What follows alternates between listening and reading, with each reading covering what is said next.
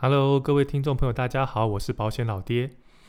一不小心哦，又超过一个月才更新节目哦，真是不好意思。不过坦白讲哦，我 我本来没有预计今天要更新节目，因为最近实在太忙了哦。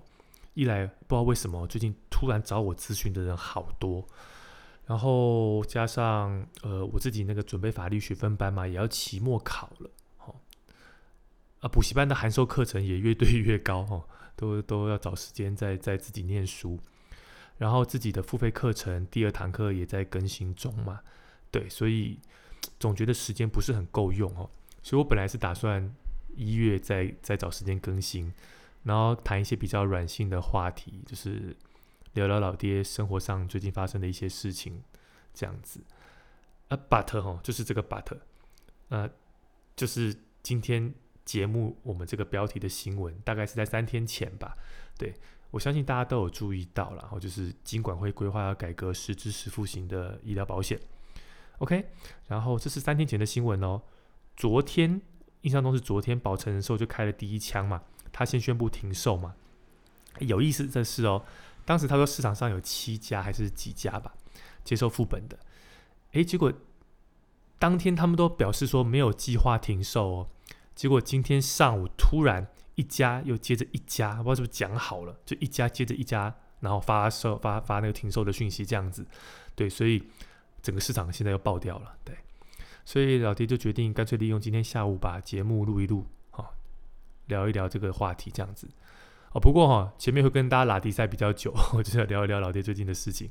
那如果你是想听这个主题的话，你可能要快转到后面一点哦。好，还是其实大家比较 想听拉迪赛，不想听 老爹谈正事。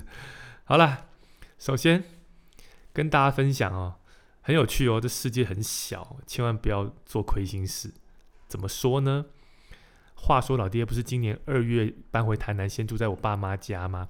然后呃七月装潢才住进自己家嘛。然后我我家的附近有一家面店。好，小小的很可爱。那因为我每天都宅在家里嘛，我非必要是不会出门的。对，都是网络解决嘛，然后不然就在家里看书嘛。所以我几乎都在家里。那中午的时候，可能就会想说，啊，就去就走去简单吃个阳春面，切切点卤菜这样子。所以我大概一个礼拜会去吃一次这家面店，就这样吃了好几个月哦，好几个月。直到有一天中午哦，我吃完面结完账都要走了哦，诶，突然想到说，诶。他们那个柜台有卖那个辣，他们自己做的辣椒，哎，我觉得蛮好吃的，想说可以买一罐给我爸，哦，所以我就回过头，然后拿了一罐辣椒要再去结账，哎，就在这个时候，老板娘就突然问我说：“哎，请问你是保险老爹吗？” 哇，我我真的吓到，辣椒酱差点掉地上。哦，因为应该是说，我在台北的时候，其实蛮容易在一些上课的场合被同业的听众认出来。因为就是业务员会去的场合嘛，这样子。那不过我我是第一次被不是业务员的听众认出来，哦，就是纯素人把我认出来。而且后来我才知道，他完全没有加我脸书或 IG，因为我的脸书跟 IG 可能还会露一点侧脸啊、头型啊什么的嘛。他完全没有没有加我脸书跟 IG，所以他完全是靠我的声音跟我那个 logo 的那个大头照认认出我这样子。而且他说他听我节目大概听了有三年呢，所以那大概就是我开始录他就开始听了，所以是老粉等级的哦，老粉等级的。啊，我只能说他太厉害了啦。那后来有帮他做简简单的保单见证，然后有帮他们做了基本的车险，还帮他们店做了公共意外责任险，都是产险。哦，那呃，不过这些不是重点哦。我想跟大家讲我的一个想法就是。其实常常听到很多人会抱怨说，啊什么别人都有遇到比较好的机会啊？啊，我怎么都遇不到遇不到这些机会？呃，我我我会觉得，我提一个想法，就是有没有想过，其实机会一直都在你身边，只是你让它跑掉了，是你没有把握住。想象一下哦，如果今天我啦，如果是我这个人，我是面店的老板娘，就算我在我的店里遇到了保险老爹，也并不代表我就要把保险的问题马上交给你处理。我有的是机会可以默默的观察你，因为你不知道我认识你啊，所以呢，我可以默默的观察你，看你是如何待人处事的，哦，看你是不是一个注意细节的人，更重要的，你是不是一个说一套做一套的人，是不是一个值得我信任的人？唯有这些都通过检视之后，才会决定要不要把保险的规划交给你去处理嘛，对不对？好，所以我一直常常提醒我自己，也常常提醒我我单位的人，就是那些晚辈，我就跟他们讲说，注意细节很重要，哦，一定要注意细节，不然哦，机会会把你给筛选掉，哦，机会就把你给筛选掉了，不会留给你机会了。OK，好，那再来哈。跟大家再报告一个小事情，就是老爹买车啦。不过别激动哦，不是 Tesla 哦，我已经暂时把 Tesla 的梦给放下了。我买了一台老的伟士牌哦。其实老爹在很多年以前就骑过伟士牌，ET 八有没有？就是就是那那款铁壳的。那我没记错，应该是我升主任之后买的，民国九六年吧。对我我会把他那个帅气的身影。放在 IG 跟脸书社团给大家看，一台 ET 八，然后呃，我那骑了很长一段时间，后来因为生小孩嘛，哦，生了小孩之后骑，刚出生的时候骑机车时间就变很少，那加上他虽然长大之后，可是韦斯牌它比较重比较高，就比较不适合载小孩，哦，所以我就比较少骑。后来我买了一台 GoGo 嘛，我就骑那台 GoGo 这样子。那 ET 八就一直停在我家台北那个家的地下室。那地下室又比较潮湿，所以久不骑它就没办法发动，就要去处理了，就就很麻烦。那两三年前有一个朋友就跟我说，他想要换尾斯牌，然后问我那台还有没有要骑，不然就可以卖他。我心想说，哎，好啊，那我又用不到，然后又自己朋友，我就便宜卖给他了。那没想到我后来回来台南之后，因为台南老实讲，几乎都我几乎在市区都是骑摩托车啦，我在市区基本上很少很少开车。哦，所以那这也是为什么我后来放下特斯拉的原因嘛，就是因为我我太少开汽车了嘛，我干嘛花一个大钱然后去买一个不常用到的东西，有可能还马上被割韭菜，对不对？哦，所以 我也就就就都都是骑摩托车，啊，不知道为什么哈，就是台南的路上骑尾式牌的人超多，真的真的很多，不管是因为我本来就很喜欢尾式牌，所以我都会留意嘛，不管是新的啦，或者是这种老的那种老尾式九十啊一五零那种。哦，尤其是这种很多阿伯哦、阿妈哦，他们骑伟士牌呢，不是骑一般的车呢，哦，就很好看，哦，所以我就整个被烧到。那我想说，哎，我以前有台 ET 八，不然我问我看朋友他们在骑，如果他们没有骑的话，我就原价把它收回就好了。就他居然跟我说，他后来就是因为又有故障，他后来就不想要，就卖给车行，然后换一跟车行换一台新的这样子。那老实讲，我有点不高兴然后因为我觉得。如果你当时跟我讲一声的话，我可能二话不说就会直接跟你买回来，因为我卖它卖的很便宜。那可能也是如此啊，所以他拿去卖给车行，搞不好也没亏啦。哦，那毕当然，毕竟我已经卖给他了，我也没有什么立场去讲讲什么。我就想说，那好吧，那不然我就再看看呃，现在市场尾市牌的行情好了。那我就先看新车嘛。哇，就看了那个网站，差点把我下巴给吓到掉下来。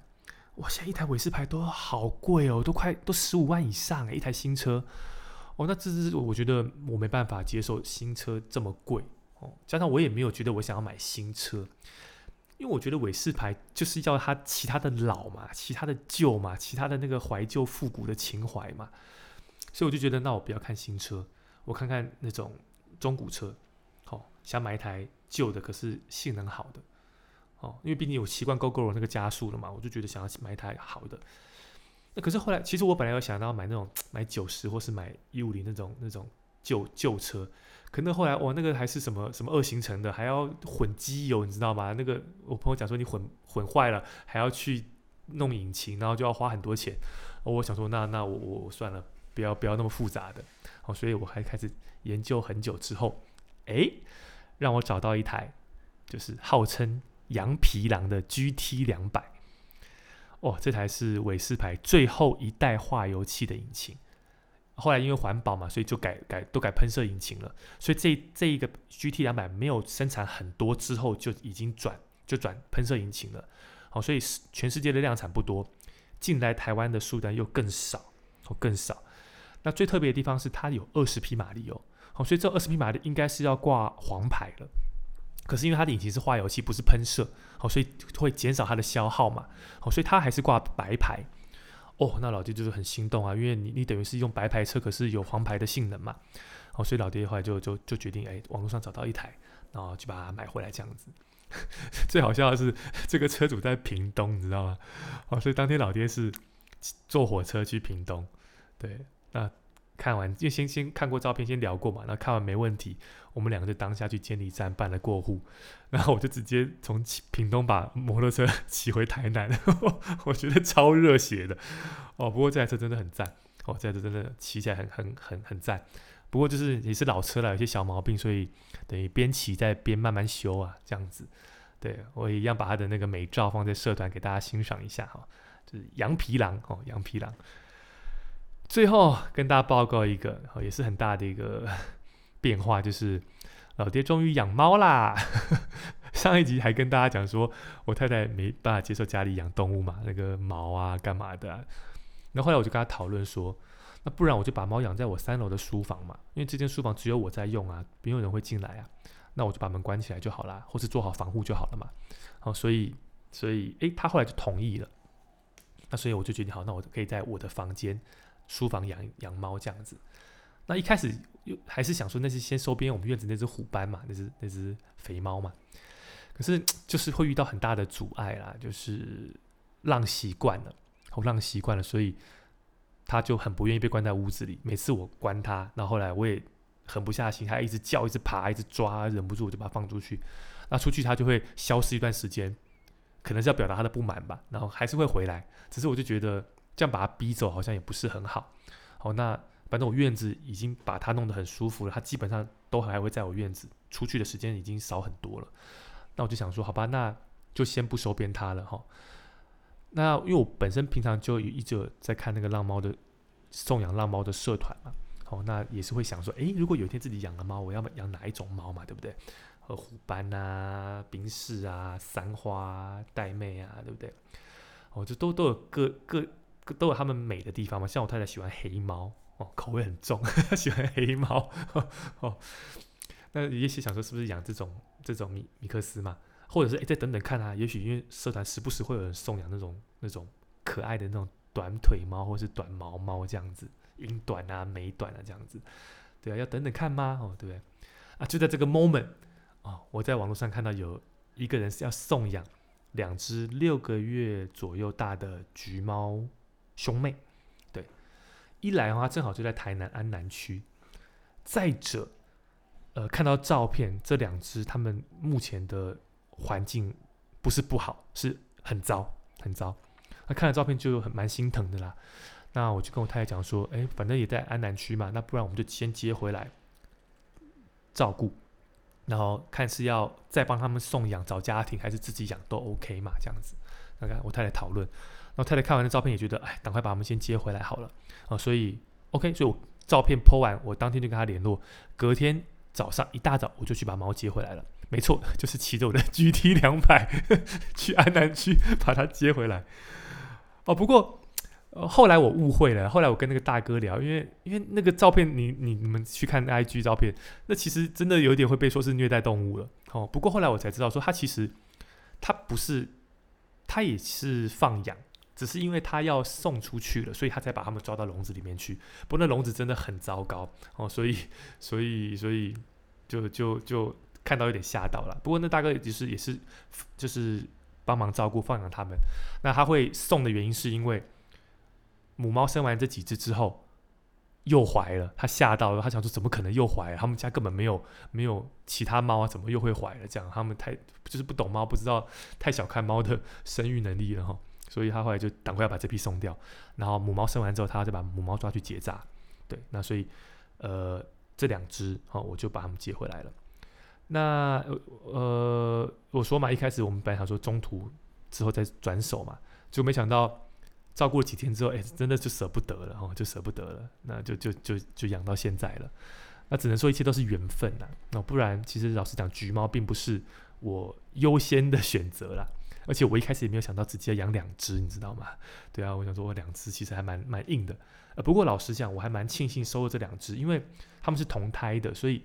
有伴真的有差了，所以他们就会就不会那么，他们就是可以自己玩，哦，所以我还我还照顾的蛮轻松的这样子。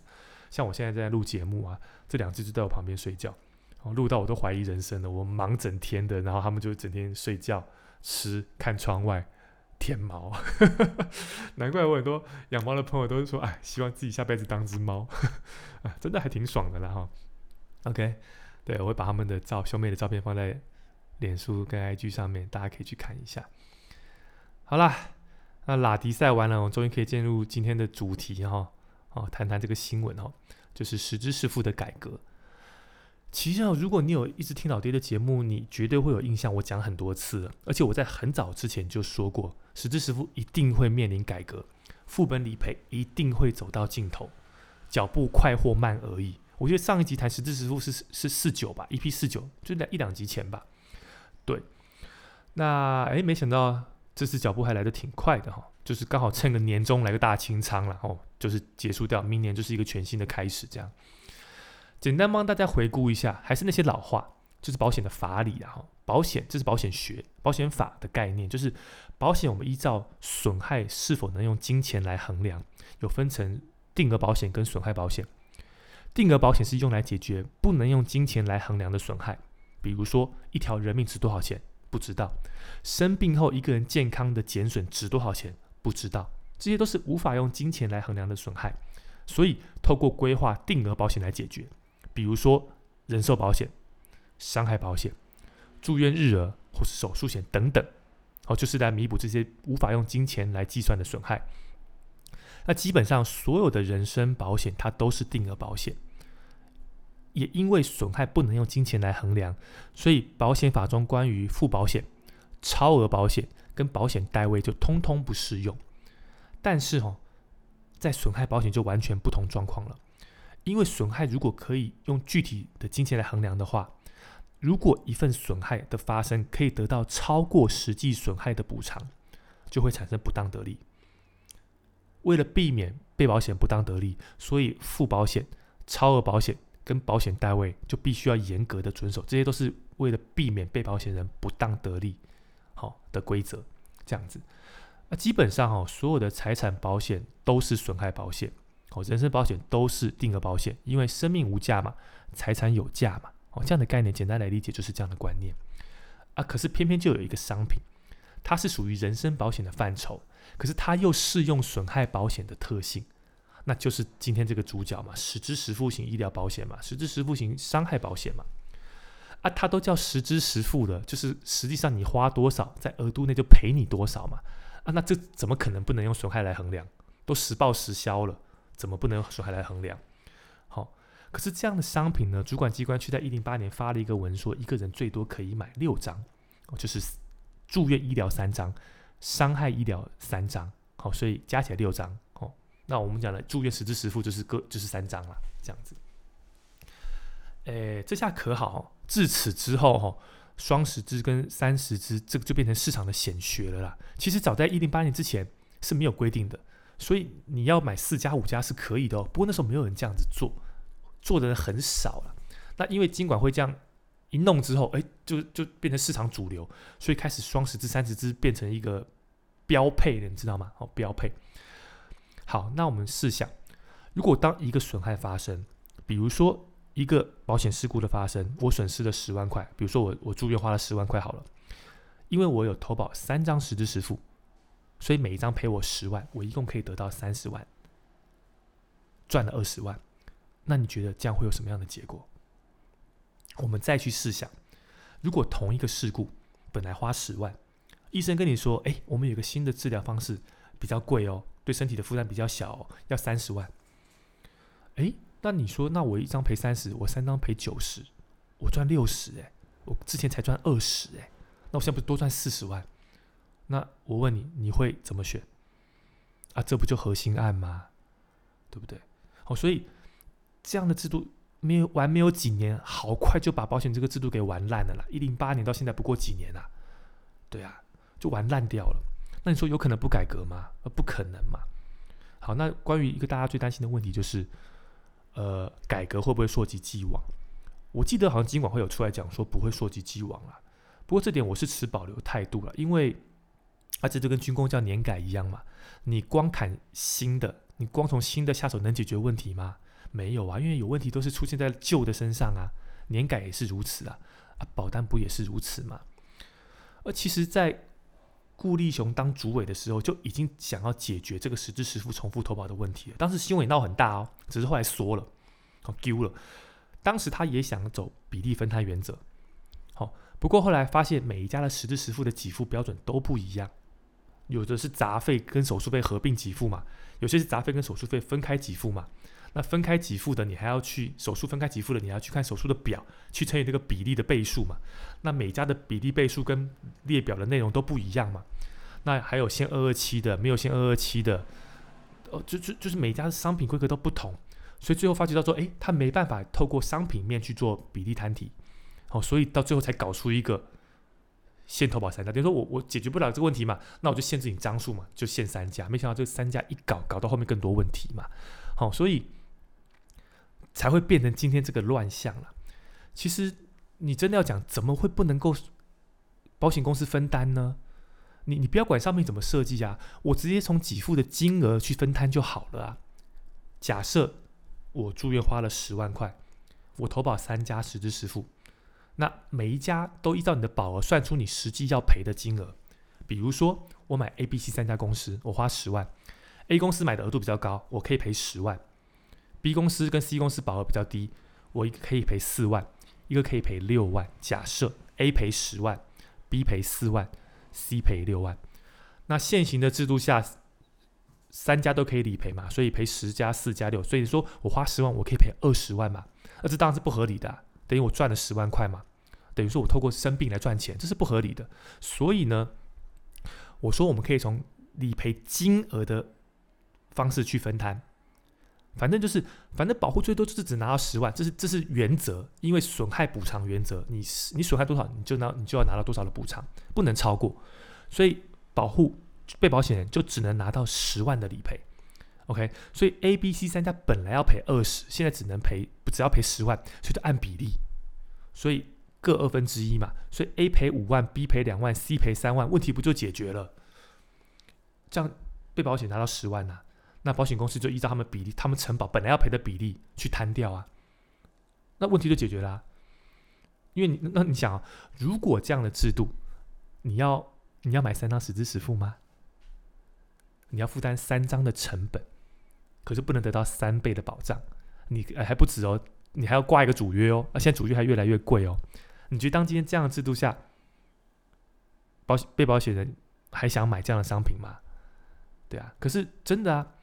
你唯有落实损害保险的损害补偿原则，才能够终止这个乱象。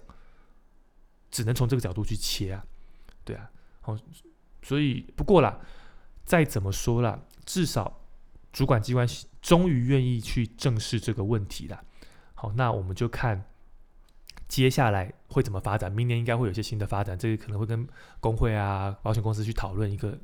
一个方式可能会统一商品了，就是标准化商品，因为他们好像没有想要从损害的金额去做分摊，他们想要从商品面去分摊。那这样走法就变成每家商品会标准化，标准化之后才能够分摊嘛，这是他们的逻辑啦。